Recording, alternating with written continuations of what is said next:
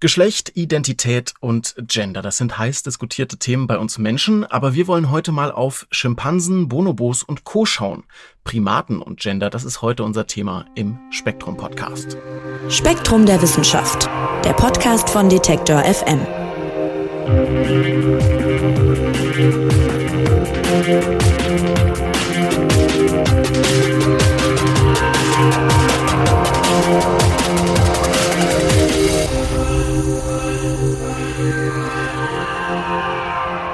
Ja, kaum ein Thema regt wohl die Gemüter so auf wie das Thema Gender. Schnell wird's da in Diskussionen sehr laut und vor allem auch sehr unsachlich, sehr unwissenschaftlich.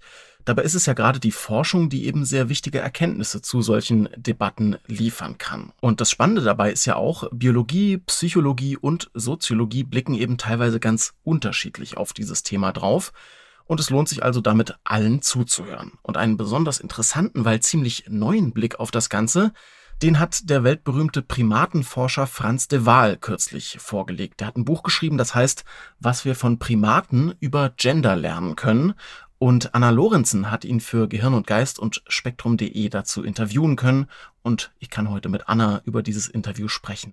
Hallo Marc. Ja, Anna Franz de Waal, den du getroffen hast, der ist wirklich weltberühmt. Vielleicht kann man noch mal kurz erklären, wieso ist der eigentlich so bedeutend? Er ist so bedeutend, weil er quasi unseren Blick auf Tiere total verändert hat. Also er hat die Mauern eingerissen zwischen uns und Tieren. Wir haben ja oft diesen Dualismus im Kopf, also so eine Trenngrenze. Auf der einen Seite der Mensch, die Krone der Schöpfung mit all unseren tollen Fähigkeiten und auf der anderen Seite die stumpfen Tiere, die man ausbeuten darf. Franz de Waal hat halt mit seiner Forschung gezeigt, dass Primaten, aber auch viele andere Tiere über komplexe Emotionen, eine hohe soziale Intelligenz und sowas wie Kultur verfügen. Und er hat sich auch als erster Forscher intensiv mit Kooperation und Versöhnung im Tierreich beschäftigt. Also nicht bloß Kampf und Dominanz, wie das früher so war.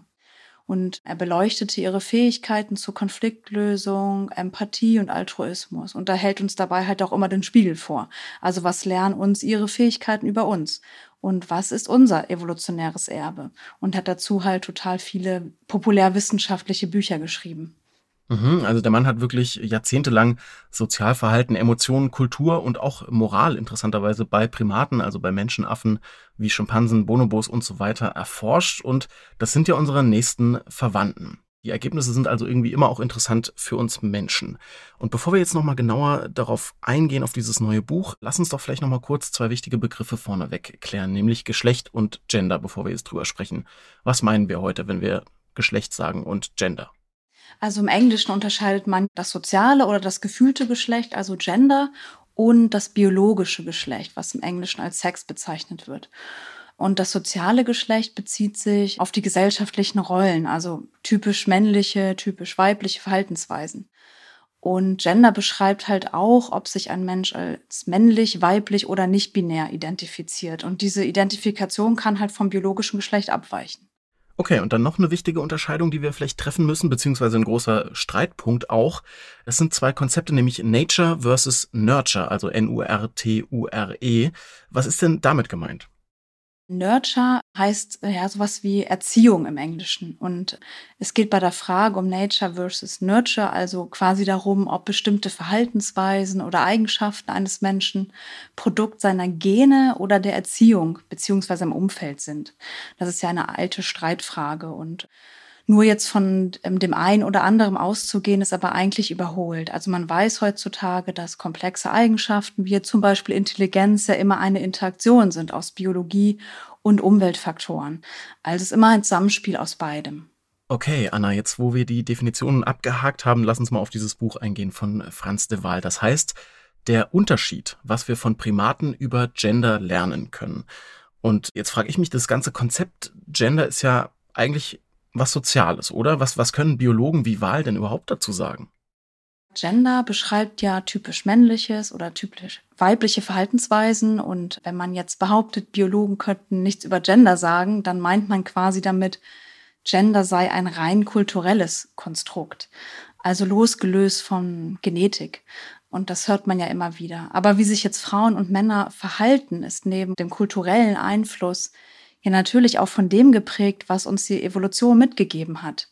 Das kann man gut daran sehen, dass viele von unseren Geschlechterunterschieden, die wir haben im Verhalten, auch genauso bei unseren nächsten Verwandten anzufinden sind, so bei Schimpansen und Bonobos. Und ein Verhalten, das nicht nur jetzt weltweit bei Menschen, sondern auch bei vielen anderen Säugetieren verbreitet ist, das lässt sich nicht durch gendertypische Erwartungen erklären, sondern da muss es eine biologische Grundlage auch für geben. Mhm, verstehe. Und haben denn Primaten jetzt wirklich mit ähnlichen, ich sag mal, Geschlechterrollen oder auch Geschlechterklischees zu kämpfen und zu tun wie wir? Ja, also ich würde hier natürlich nicht von Klischees sprechen, aber es sind halt tatsächliche Unterschiede im Verhalten von männlichen und weiblichen Individuen.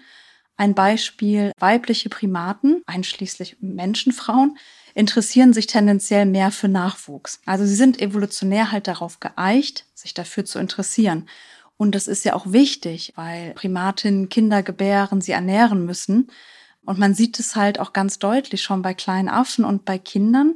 Schon kleine Mädchen spielen mehr mit Puppen als Jungen. Und das ist natürlich nicht bei allen so. Wir reden hier von einem Durchschnitt oder einer Tendenz. Und bei Affenmädchen ist es auch so, dass sie Stöcke und Steine umhertragen wie Babys. Das sieht man bei den Affenjungen nicht. Die Mädchen üben ihre Rolle als Mutter und das ist ein wiederkehrendes Muster bei allen Primatenspezies. Man muss aber auch betonen, das tut Franz de Waal auch in seinem Buch, dass die Natur natürlich flexibel ist. Also auch Männer haben natürlich die Fähigkeit, sich um Nachwuchs zu kümmern. Das sieht man deutlich bei uns Menschen. Und das ist natürlich der große Unterschied zu den anderen Primaten, dass Männer im Laufe der Evolution in die Familien einbezogen wurden.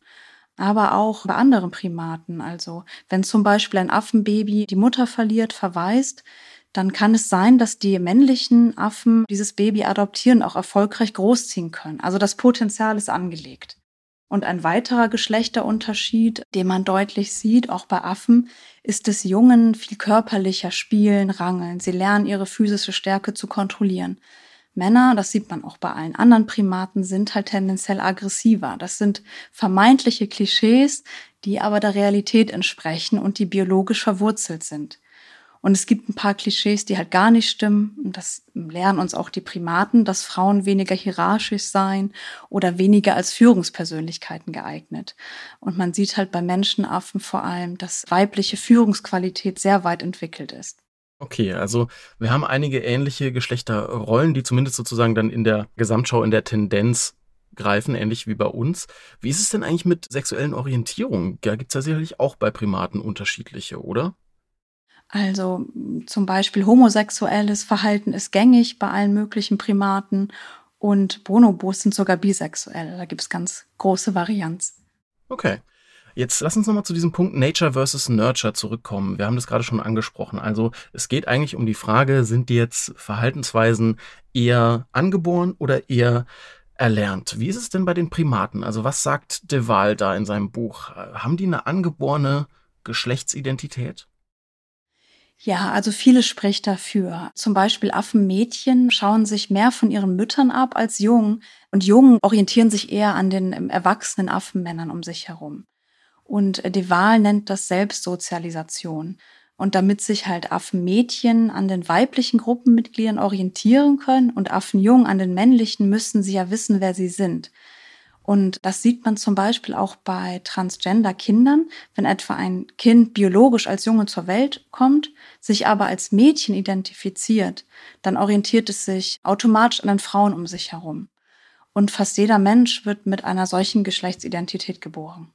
Ja, und De Waal meint deshalb nämlich auch, dass man bei Primaten eben wie bei uns auch von Gender sprechen kann. Inwiefern denn?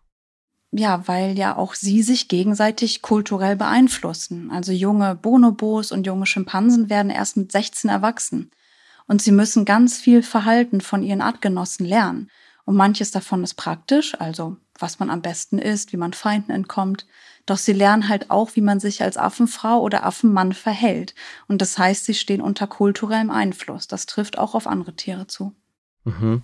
Ein Beispiel, das er bringt, das beschreibst du auch schön in dem Interview oder ihr zusammen, ist Donna. Erzähl uns doch vielleicht mal, wer Donna ist und was sie so macht. Donna ist ein Beispiel dafür, dass das Soziale, also das Gelebte und das biologische Geschlecht auch bei Tieren abweichen können.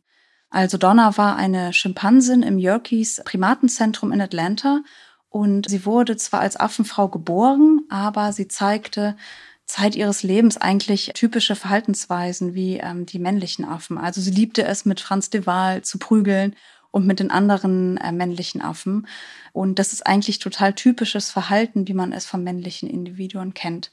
Und sie ähnelte auch zunehmend körperlich den männlichen Schimpansen mit so breiten Schultern und verbrachte auch mehr Zeit mit ihnen als mit den Affenfrauen. Und Franz de Waal deutet es halt so, dass sie sich eher als männlicher Affe identifizierte, aber das kann man natürlich nicht mit Sicherheit sagen, weil man sie nicht fragen kann. Okay, das heißt, ich verstehe richtig oder lese raus, so de Waal sagt eigentlich, Gender ist jetzt weder reine Biologie noch ein rein soziales Konstrukt, sondern eben eine Mischform. Genau. Es ist immer eine Wechselwirkung beider Einflüsse und das lässt sich nicht trennen. Also wir tragen als Männer und Frauen ja Eigenschaften, die uns angeboren sind und in denen wir uns unterscheiden, aber viele Verhaltensweisen sind natürlich auch kulturell anerzogen und führen leider auch zur Ungleichberechtigung zwischen Mann und Frau. Es ist ja gerade auch, sag mal, von konservativer Seite oft so dargestellt, als sei es Gender und alle sozialen Komponenten von Geschlecht und Geschlechtsidentität, als sei das alles irgendwie so was total Neues, ja, also was jetzt irgendwie sich in den letzten Jahren irgendwelche Leute hätten einfallen lassen. Und da widerspricht de Wahl aber dann auch, selbst als Biologe, ne? Ja, total. Also Konservative sagen vielleicht häufig sowas wie Transgender ist eine bewusste Lebensentscheidung oder sowas wie ein Trend oder eine freiwillige Entscheidung. Und da widerspricht Franz de Waal halt ganz klar, Nein, wir werden mit einer Geschlechtsidentität geboren und das sucht man sich natürlich nicht aus. Und das ist Biologie und das bedeutet eben auch Vielfalt und Abweichung von der Norm. Das muss man halt akzeptieren. Und das ist sozusagen etwas, wo was er jetzt belegt in seinen jahrelangen Studien auch mit Primaten, dass er sagt, es ist eigentlich ähnlich wie bei Menschen. Ja, genau. Ähnlich vielfältig auch.